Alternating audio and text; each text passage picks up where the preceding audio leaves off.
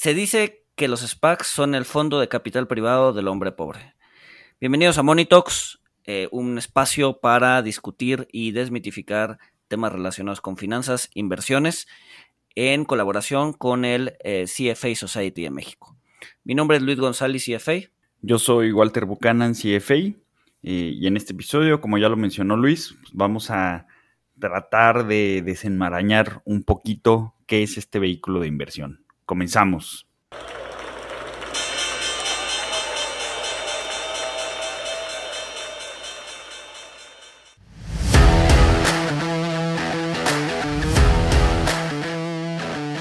Monito, el otro lado de la moneda.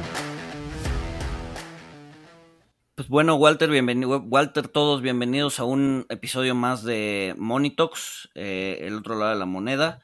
Y en este episodio eh, quisimos hablar de los SPACs, que son, cómo son, con qué se comen. Seguramente han estado escuchando mucho de ellos últimamente.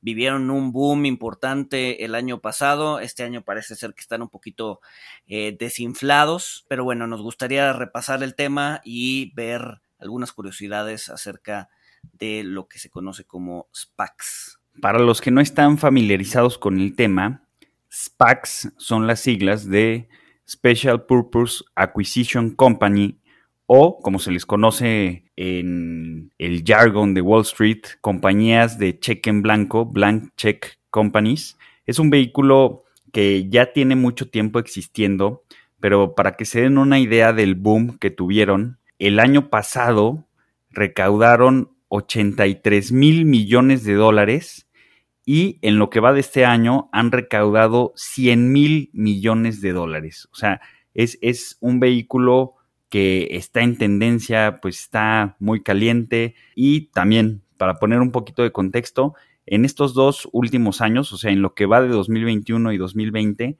han recaudado más dinero que en sus 30 años de historia. O sea, este es un vehículo, como ya lo mencioné, que ya tiene mucha historia, pero en los dos últimos años ha recaudado más que en toda su historia pasada. Y de ahí es donde viene el boom, ¿no? O sea, los últimos dos años ha tenido tanto levantamiento de capital que pues, ha superado pues, prácticamente a toda, a toda la historia del vehículo. Interesante otro dato también, y ahorita vamos a, a hablar de cómo funcionan, pero de todos los IPOs o de todas estas nuevas colocaciones en el mercado eh, estadounidense fueron alrededor, el año pasado fueron alrededor de 170 mil millones de dólares, de los cuales, como mencionabas, alrededor de 83 mil fueron SPACs, es decir, cerca del 50% de las empresas que salían a bolsa lo hicieron a través de un SPAC y fueron alrededor de 250 SPACs los que salieron a bolsa el año pasado. Entonces, los SPACs se están volviendo, o por lo menos el año pasado y este, como un mecanismo bastante popular para sacar empresas a bolsa. Y ahorita vamos a platicar cómo funciona. Sobre este tema que está mencionando Luis, que, es un vehículo para que empresas salgan a bolsa, recordemos que las empresas que, cotizan en bolsas de valores, en, en, la bolsa de Nueva York, en la bolsa de Londres, en la bolsa mexicana o en Viva, se conocen como empresas públicas. Las empresas que no cotizan en bolsa son, son empresas privadas, es capital privado. Las empresas públicas se les conoce así porque pues tienen que hacer pública su información financiera y porque están en manos del público inversionista, están en manos de muchos inversionistas. Entonces, recapitulando eh, un poquito cuáles son los mecanismos para que una empresa se haga pública, pues los más populares es la, la oferta pública inicial, que aquí las empresas tienen que tener algo de historia, tienen que ir con una banca de inversión, que les haga un roadshow, promocione con el público inversionista, con estados financieros auditados, proyecciones, todo esto. También se ha popularizado otra, otra opción que también pues ya, ya abordaremos, ya platicaremos un poquito más de esto, pero también las empresas ya se pueden listar directamente, o sea, sin hacer una oferta pública inicial como tal, que tiene algunas diferencias. Y una tercera opción, que es de lo que vamos a hablar, son estas llamadas compañías de cheques en blanco. Sí, la idea, la idea de un SPAC es relativamente sencilla. Lo que hace es una empresa, una empresa cascarón, en donde no tiene absolutamente nada adentro, sale a bolsa y dice, a ver, yo voy a formar un SPAC y lo que tengo que hacer es prometer al público inversionista que voy a adquirir una empresa pronto. Entonces lo que hace es, junta una serie de personas que el público confía en ellas, eh, eh, personas generalmente de alto nivel que tienen cierta capacidad para, eh, bueno, en el mundo de, de, las adquisiciones de empresas y es literal, es su único activo, ¿no? Las personas que tienen adentro. Entonces, salen a bolsa con esta empresa cascarón y eh, recaudan dinero, ¿no? El dinero que recaudan lo meten a un fideicomiso y los siguientes de dos a tres años se van a dedicar a comprar alguna empresa privada. Entonces, eh, lo que hace, bueno, a ver, vamos paso a paso. Cuando sale el IPO, eh, generalmente le venden al inversionista que compra el IPO de este SPAC un paquete de acciones, más bien un paquete. Este paquete adentro va a tener una acción del SPAC más un warrant, que lo que te hace es, al final del día, es una opción para comprar otra acción a un precio ligeramente arriba. Generalmente todos los SPACs salen a 10 dólares la acción y el warrant generalmente te lo van a dejar como en 11.50. Es decir, si a la empresa le va bien, tú tienes la opción de comprar una acción más, es decir, de duplicar tu participación en el SPAC con un precio ligeramente arriba del de colocación, que es 11.50. Entonces, eh, lo que hace el SPAC es, ya que tiene el dinero que generó del IPO, acuérdense que es dinero y por eso se llaman blank check companies o compañías de cheque en blanco, porque prácticamente el inversionista le está dando dinero al grupo que administra el SPAC ciegamente para que eh, este grupo vaya y compre otra empresa privada. ¿no? Eh, obviamente hay cláusulas, si el dinero no se despliega en dos o tres años, se te regresa lo que invertiste más intereses. Entonces, o sea, si hay unas cláusulas para que el dinero no se quede, digamos que amarrado por mucho tiempo. Entonces, bueno, el, el management del SPAC lo que hace es va y busca empresas privadas y eventualmente las compra.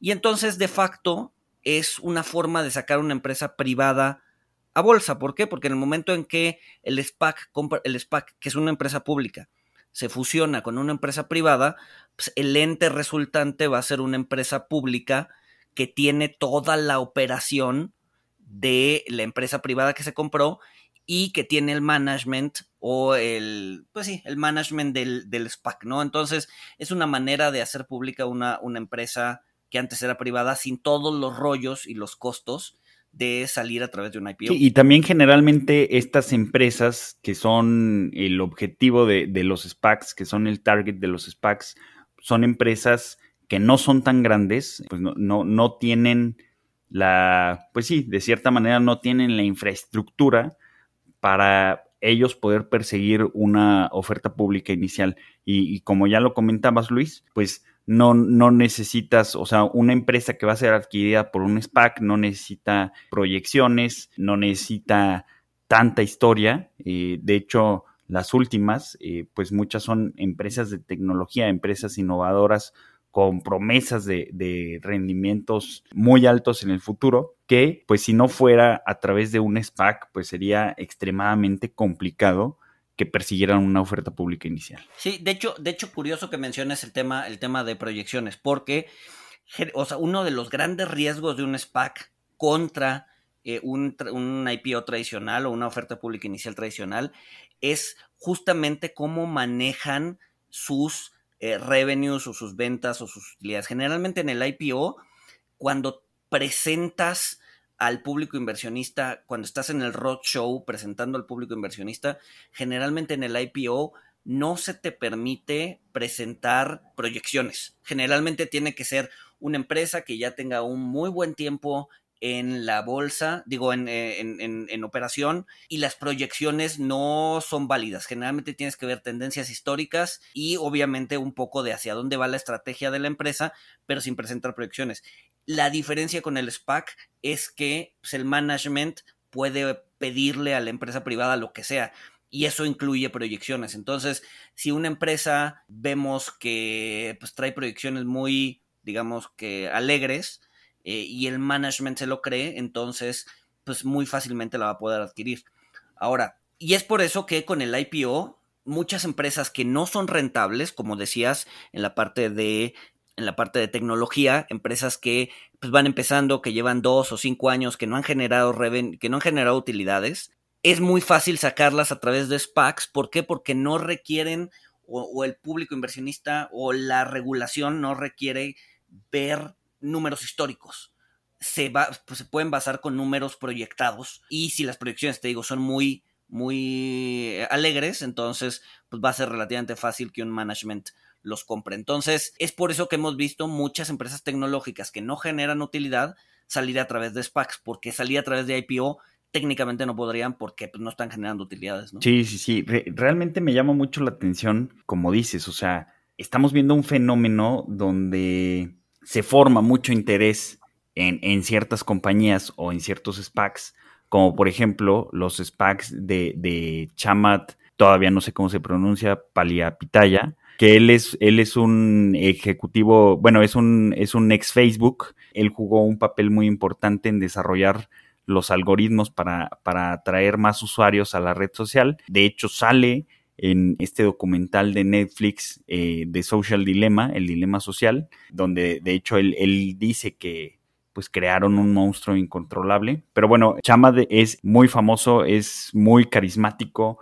es un hombre al que se le facilita mucho la, narrativa y aprovecha esto, o sea, lo usa a, su favor para, pues para recaudar capital y también pues para, para vender sí, pues digamos, para, para, vender y para hacer rentables las empresas a las que compra con eh, los vehículos que forma, que son los SPACs, ¿no? Entonces, me, llama mucho la atención que pareciera, o a algunos les da la impresión, que el boom que estamos viendo en los SPACs se ha dado pues mucho en torno a una narrativa de que pues es una oportunidad, de que son el fondo privado de los pobres, de que con esto puedes acceder o, o las empresas underdogs, por así decirlo, pues pueden acceder a, capital que les es tan necesario para tener crecimientos extraordinarios que si lo tuvieran que conseguir con un IPO, pues prácticamente estarían condenadas al fracaso.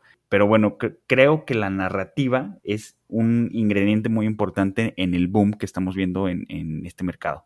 Exacto, y eh, pero es curioso porque esa narrativa se contrapone un poco con la realidad, ¿no? Hay un estudio eh, muy interesante del Harvard Business Review en donde encuentra que prácticamente más del 50% de las empresas que salió bajo, el, bajo un SPAC a bolsa tienden a subdesempeñar en el mediano y largo plazo, ¿no? Acuérdense, generalmente los SPACs salen a 10 pesos, digo a 10 dólares eh, la acción, eh, y si vemos eh, los, los SPACs que han salido los últimos años, vamos a ver que más del 50% de las empresas que salieron vía SPAC, su acción está por debajo del, 10, ¿no? Es decir, después de que salieron, estas empresas tienden a subdesempeñar. ¿Por qué? Justamente porque las métricas de las empresas que salieron vía SPAC no son lo suficientemente fuertes o justamente las, los números proyectados eh, no, o sea, eran demasiado alegres para cumplirse. Entonces, eh, ese es uno de los grandes riesgos y eh, la narrativa de Chamat pues no ayuda porque pues no te da a entender que pues la verdad es que te estás metiendo en una empresa que es mucho más riesgosa que una empresa que pudo haber salido por un IPO, digamos que normal, ¿no? Y también esta es una de las razones por, por la que los reguladores hoy, hoy, hoy ya traen en agenda empezar a regular los SPACs, porque la verdad es que son entidades muy desreguladas, ¿no? Entonces, pues prácticamente podemos, o un SPAC puede comprar pues, prácticamente lo que sea, siempre y cuando eh, pues, se enamore al público inversionista y, pues, el público inversionista les dé dinero para que esto suceda, ¿no? Sí, claro. Ahora, no, no sería la primera vez que un vehículo novedoso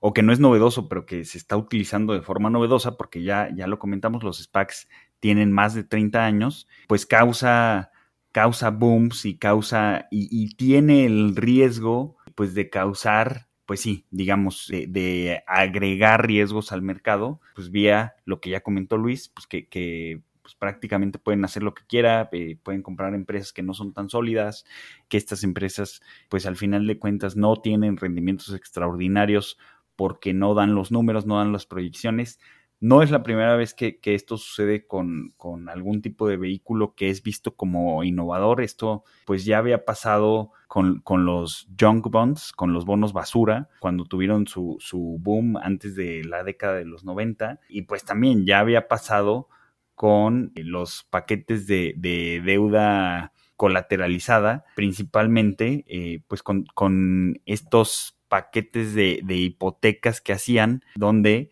podían hacer paquetes con hipotecas subprime, podían juntarlas con hipotecas de más calidad, eh, venderlas al, público inversionista como algo más seguro y pues ya sabemos dónde terminó esa, esa historia, ¿no? En la, en la crisis hipotecaria que desencadenó la crisis financiera de 2008, pero sin, sin embargo, o sea, tomando esto en cuenta, a través del tiempo, conforme estos instrumentos novedosos, entre comillas, los reguladores eh, los van supervisando más, pues puede ser que terminen teniendo eh, un impacto positivo, ¿no? O sea, finalmente muchas empresas se financian a través de los junk bonds, muchas personas tienen acceso a hipotecas a través de, los créditos subprime, pero hay que tener cuidado pues de, no enamorarnos, como siempre lo decimos, pues de, de, no enamorarnos de estas narrativas y de no, pues, inclinarnos a invertir todo en este tipo de activos, eh, sobre todo en estas épocas de, booms,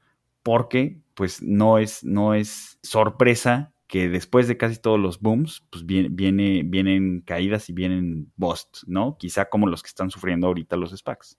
Sí, y a ver, y, curioso que menciones la crisis del 2008-2009, porque eh, justamente después de esa crisis, o sea, a ver, los SPACs tienen 30 años, ¿no? Entonces ya existían en la crisis del 2008-2009 y justo después de esa crisis cayeron en pues, desuso bastante y eh, cayeron un poco, eh, o sea, se apestaron un poco porque justamente habían sacado a, bolsa empresas que pues no eran rentables y no tenían la calidad necesaria para estar, eh, digamos que, cotizando en bolsa, ¿no? Entonces, después de la crisis del 2008-2009, los SPACs caen de una manera importante de la gracia de los inversionistas y no es sino hasta el año pasado que empieza otra vez con este boom tecnológico que empieza otra vez a despegar. Curioso también, eh, me gustaría poner un ejemplo de eh, un SPAC que salió mal, ¿no? Por todos estos temas de, pues, digamos que de números amañados. Igual, había una plataforma de streaming que había nacido en Grecia, que según esto competía contra Spotify, Spotify se llamaba Akasu, eh, se mercadeaba como eh, la plataforma de streaming de los mercados emergentes, lo que sea que eso signifique. Y bueno, obviamente sus proyecciones eran súper, súper alegres. Decían que tenían además un chorro de eh, suscriptores, que ese ritmo de crecimiento iban a superar Spotify en un par de años, mismo caso para el revenue, etcétera. El management se lo creyó, la compró, la sacó a bolsa y bueno, resulta que meses después eh, se le descubrió que había fraudes contables, que habían aumentado su, el número de suscriptores eh, y pues esto nada más habla de un mal manejo o un mal due diligence de eh, el management que los compró, ¿no? Si hubiera, si hubiera estado o si hubiera salido vía un IPO, seguramente el regulador también hubiera tenido que checar que todo lo que decía era correcto, eh, hubiera tenido más escrutinio del público y no solamente del management que compró, o del management del SPAC que compró la empresa, ¿no? Entonces, eh, como esa historia hay un chorro, mismo sucedió con Nicola, eh, a ver, no fue tan grande, el SPAC de Nicola sigue siendo valioso, sin embargo, pues sí, sí, sí, ha tenido un par de escándalos en el pasado por temas de, de manipulación de contabilidad, ¿no? Entonces, y es por eso que ha caído o que tuvo una caída importante eh, en, hace algunos meses, ¿no? Entonces, no, no es, ah, digamos que es, un vehículo muchísimo más inseguro porque el due diligence que se hace para sacar estas empresas a bolsa, pues no es muchas veces eh, tan eh, robusto como si lo hicieran a través de una IPO. Sí, claro, o sea, que, esto pues trae la desventaja de los riesgos, pero también los, los SPACs le han dado dinamismo al mercado de, cierta forma, porque pues una, una, bondad de los SPACs o algo que pudiera ser bueno de los SPACs es que tenemos más opciones de inversión, o sea, tenemos más empresas que se vuelven públicas, más empresas que están a disposición del público inversionista en etapas más tempranas de inversión, eh, cosa que no pasa con los, con los IPOs, con las ofertas públicas iniciales. Eh, pero digo que, que, puede ser algo bueno porque en los últimos 20 años eh, la tendencia en los mercados ha sido, y lo estamos viendo en México, a que cada vez más empresas o que cada vez sea más común que pase lo contrario, ¿no? O sea, que en vez de que haya empresas, más empresas buscando hacerse públicas, más empresas eh, buscando ofertas públicas iniciales, buscando IPOs, eh, ha habido un, desliste significativo de empresas, el mercado se ha hecho más pequeño vía deslistes y también vía fusiones y adquisiciones de, empresas públicas que compran a otras empresas públicas, pero realmente el universo invertible se ha disminuido. Me parece que el, pico de empresas públicas en Estados Unidos eh, alrededor de la burbuja.com llegó a 8.000 empresas públicas eh, y hoy en día pues eh, me parece que es un poco más de la mitad o alrededor de, la mitad. Entonces en los últimos 20 años hemos visto cómo el número de empresas públicas se disminuye y los SPACs pues, pueden ser un vehículo que como es más barato, como disminuye los costos, como es una estructura más ligera, eh, pues ayude a incrementar el tamaño de los mercados bursátiles públicos, ¿no? O al menos el número de, opciones. Esa podría ser eh, una, una parte positiva de este tipo de vehículos. Sí, claro, pero ojo, también viene a costa de un riesgo, ¿no? Y es, ok, sí se aumenta el, universo invertible, pero también eh, se, hace a través de instrumentos que tienden a ser ligeramente más riesgosos, incluso algunos mucho más riesgosos que otros, ¿no? Entonces, pues sí, eh, si, si, si, si tú tienes apetito por este tipo de instrumentos, pues le puedes meter, pero siempre con el disclaimer de eh, que probablemente estés, estés expuesto a un poco más de riesgo, ¿no? Yo, creo que aquí está, aquí está el reto, ¿no? Para, para los reguladores. O sea, e, el, que puedan hacer eh, pues más transparente la rendición de cuentas de los SPACs y que no nada más dependas de la narrativa de Chamat o de cualquier manager de SPAC, de cualquier equipo de managers de SPAC. Eh, o sea, que, que, te transparenten un poco más la, información, eh, que la información esté un poquito más auditada, pero sin que, sin que esta regulación a los SPACs pues se vuelva en, en costos exorbitantes que en el futuro pues impidan que empresas jóvenes eh, pues, se puedan hacer públicas eh, a través de este vehículo, ¿no? Yo, yo, creo, yo creo que justo es el reto hacia el futuro para que los SPACs eh, pues sigan siendo algo interesante sin, o, bueno, disminuyendo los riesgos excesivos que puedan tener, ¿no? ¿Tú, ¿Tú qué opinas de esto, Luis? Sí, y a ver, yo creo que también el tema de eh, con quién o a quién le prestas dinero, ¿no? Entonces, eh, acuérdense, ¿no? Cómo, o sea, el SPAC funciona, o sea, yo, Chamat o quien sea, voy a decir que voy a comprar una empresa. Todavía no sé cuál es, todavía no tengo idea de, de, de, de qué me voy a topar allá afuera, pero le estoy pidiendo al público inversionista que me dé dinero. ¿No? Entonces es por eso que, se, que se llaman cheques en blanco, ¿no?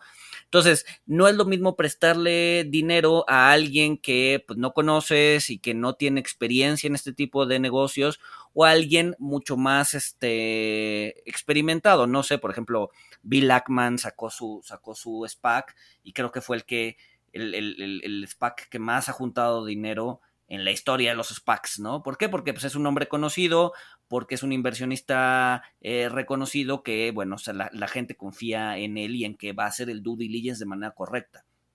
Al final del día, lo que estás apostando cuando le entregas dinero a un SPAC, en, un, en el IPO de un SPAC, no es bueno, a ver, si esas las empresas que pueden llegar a comprar, pero todavía no sabes ni siquiera o en qué sector van a estar, o en qué ciclo de económico o de maduración va a estar, no tienes idea de eso, lo que tienes idea es que tienes a, un, a una persona o a un conjunto de personas que van a decidir.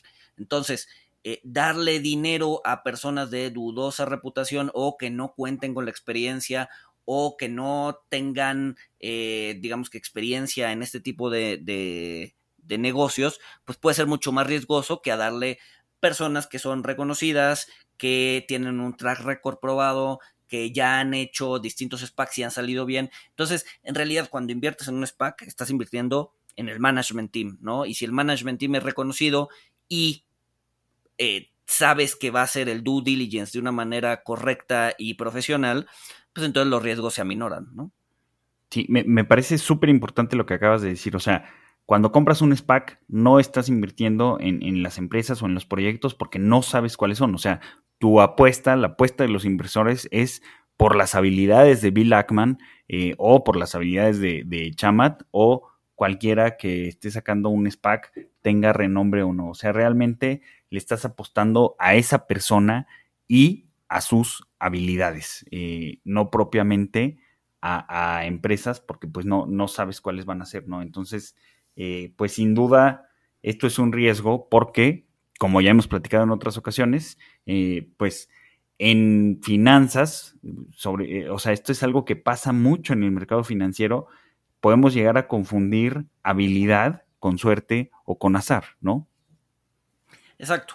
Exacto. Y, a ver, y, con esto no queremos decir tampoco que eh, pues, todas las empresas que han salido con SPAC tienden, les tiende a ir mal, ¿no? O sea, hay, muchas en las que sí, eh, en las que sí hay un sobredesempeño. A ver, les voy a comentar algunas empresas que han salido vía SPAC, por ejemplo, DraftKings, ¿no? Que es esta empresa de Dave Portnoy, que si están en el mundo financiero seguro lo conocen por eh, hacer o ser parte de esta meme, meme stocks y meme manía, eh, pues, a él, él tenía una empresa que se llamaba DraftKings, que era como de, fantasy o de, para, para apostar en, equipos tipo fantasy, y le compraron su empresa vía un SPAC, y la verdad es que ha sido un éxito bastante interesante el que ha tenido la empresa.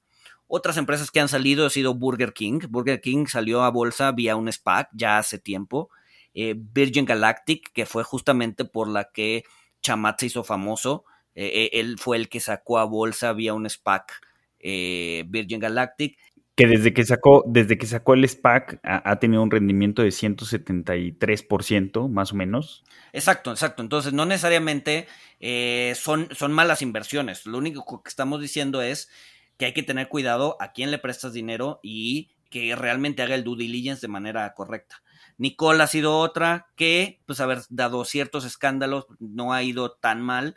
Eh, American Apparel, la, marca de ropa, también salió por un SPAC. Entonces, o sea, sí hay muchas empresas que han salido vía SPACs y que no les ha ido mal, ¿no? Este, sin embargo, tienes otros casos medio de terror, que sí, como el caso de Akazu, que es esta plataforma de streaming, en donde pues fue un, un, completo fracaso, ¿no? Entonces sí hay un riesgo un poquito más fuerte y ese riesgo está asociado también a las personas, como decíamos, al management que llevan a cabo digamos que las adquisiciones de empresas privadas, ¿no? Sí, sí, claro. Este, oye, pero la empresa de, de Pornoy es, es Barstools, ¿no? No es este DraftKings. Sí, creo que son, creo que son empresas este, parecidas que están en el giro de, apuestas. Este, de hecho, eh, DraftKings sale en, un documental de, HBO, eh, que es el documental de, de Axios este, o sea, está interesante, ¿no? Este, digo, ahí hay un riesgo regulatorio, y pues de que hagan legales las apuestas en, todo Estados Unidos, este, digo, las apuestas vía, vía plataforma, pero, pero sí creo, creo que algo tienen que ver los, los SPACs con, con el listado de, de DraftKings. No, sí, tienes razón. ahí, ahí, me, equivoqué en quién lo, en quién fundó DraftKings. Tienes razón. La empresa de Pornoy es Barstool, pero DraftKings sí salió. O sea, lo que sí estoy seguro es que DraftKings sí salió. De hecho, en abril del 2020 a través de un SPAC, ¿no? Este, los que fundaron DraftKings es Jason Robbins, Matt Kalish y Paul Lieberman, y me lo sé porque lo estoy leyendo, pero, pero sí, sí, sí fue DraftKings el que salió y que ha sido un éxito.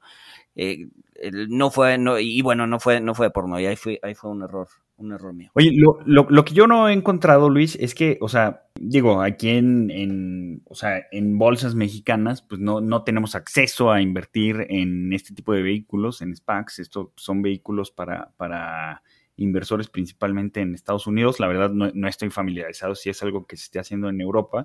Eh, el boom está en Estados Unidos.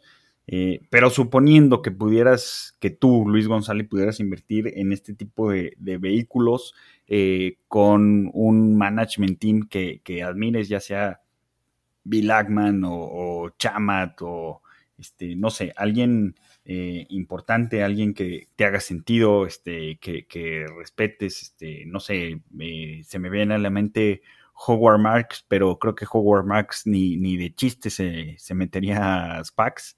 este, pero vamos a imaginar que sí.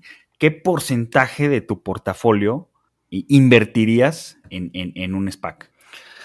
Pues no sé, a ver, dado, que hay un poco más de riesgo, pues ah, no sé, quizás un porcentaje, o sea, yo, yo lo consideraría como un porcentaje de mi cartera accionaria, ¿no? O sea, si en mis límites de inversión tengo que eh, no voy a invertir más del 30 o el 40% en equity, o sea, yo lo metería dentro de ese cajón eh, y diría, ok, dentro de, mi 40% de equity le voy a destinar un 5, un 10% a SPACs, ¿no? De tal manera que tenga 30% en empresas ya públicas y otro 10% en empresas bueno, en SPACs que, que, que, eventualmente van a comprar, van a comprar empresas, ¿no? Yo, yo lo trataría como parte de mi cartera accionaria.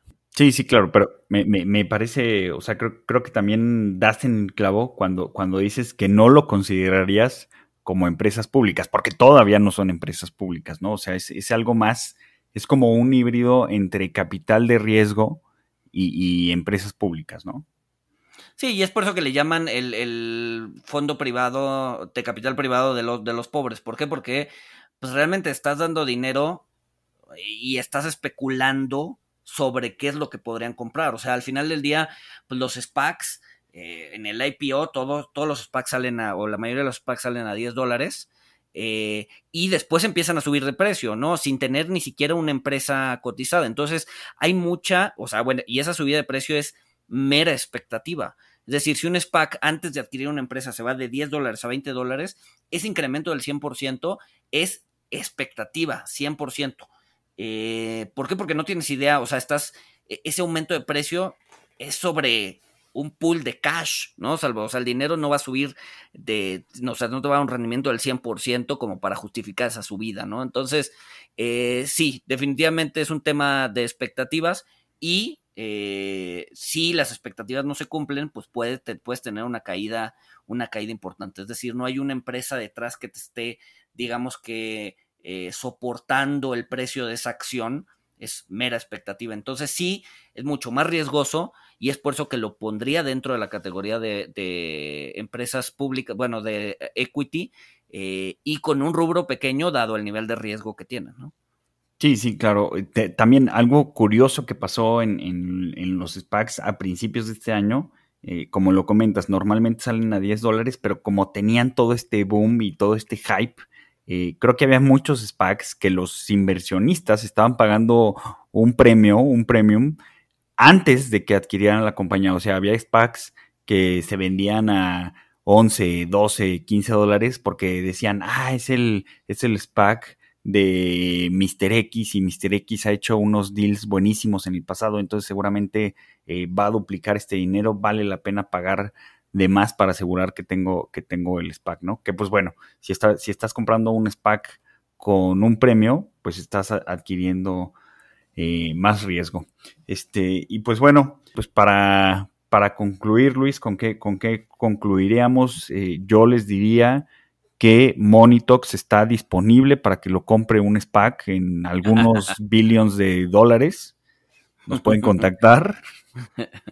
Exacto, exacto. Si no nos caería nada mal. Pero bueno, a ver, la idea es que es un instrumento alternativo de inversión eh, en donde sí se aumenta más el riesgo. Ahorita probablemente estén en una etapa de boom todavía, o sea, si bien eh, tuvieron una caída importante el año pasado o bueno, los últimos meses, pues todavía están muy lejos de eh, cómo empezaron el 2020, ¿no? O sea, todavía digamos que no se ha desinflado por completo eh, este tema y es probable que vengan ciertos, lo que le llaman headwinds o eh, vientos en contra eh, en, el mundo de los SPACs porque los reguladores pues, ya empezaron a darse cuenta que eh, pues hay algunos abusos detrás de estas prácticas, ¿no? Acuérdense que los reguladores siempre, siempre, siempre van a ir detrás de la curva. Generalmente eh, se inventa algo, eh, se empieza a abusar de ese algo y cuando el regulador se da cuenta de que hay abusos en ese sector, entonces empiezan a regular. Siempre, generalmente, eh, traen, traen un retraso ahí, van detrás de la curva. Entonces, ya está en la agenda de los reguladores empezar a, regular a los SPACs y esto podría traer cierto o esto podría ayudar a desinflar un poco las expectativas eh, y los precios de, de, este tipo de activos, ¿no? Entonces, si van a entrar en este tipo de activos, pues solamente háganlo con responsabilidad. Obviamente, la, siempre, siempre nuestro lema es diversificación. Considérenlo como una parte de, de su exposición a equities eh, y una parte, eh, digamos que relativamente baja su exposición a equities. Eh, y pues ya, eh, creo que son instrumentos bastante interesantes. Eh, en México están muy poco desarrollados, pero bueno, no sé si tengas algún otro comentario extra. sí, bueno, pues nada más comentar, me parece muy interesante porque pues e, es como una forma de invertir en, en un híbrido entre capital de riesgo, capital privado, eh, un IPO, pero también, o sea, volvemos a lo mismo, no estás invirtiendo en, compañías, estás invirtiendo en, el management, en las habilidades de quien maneja, maneja el SPAC.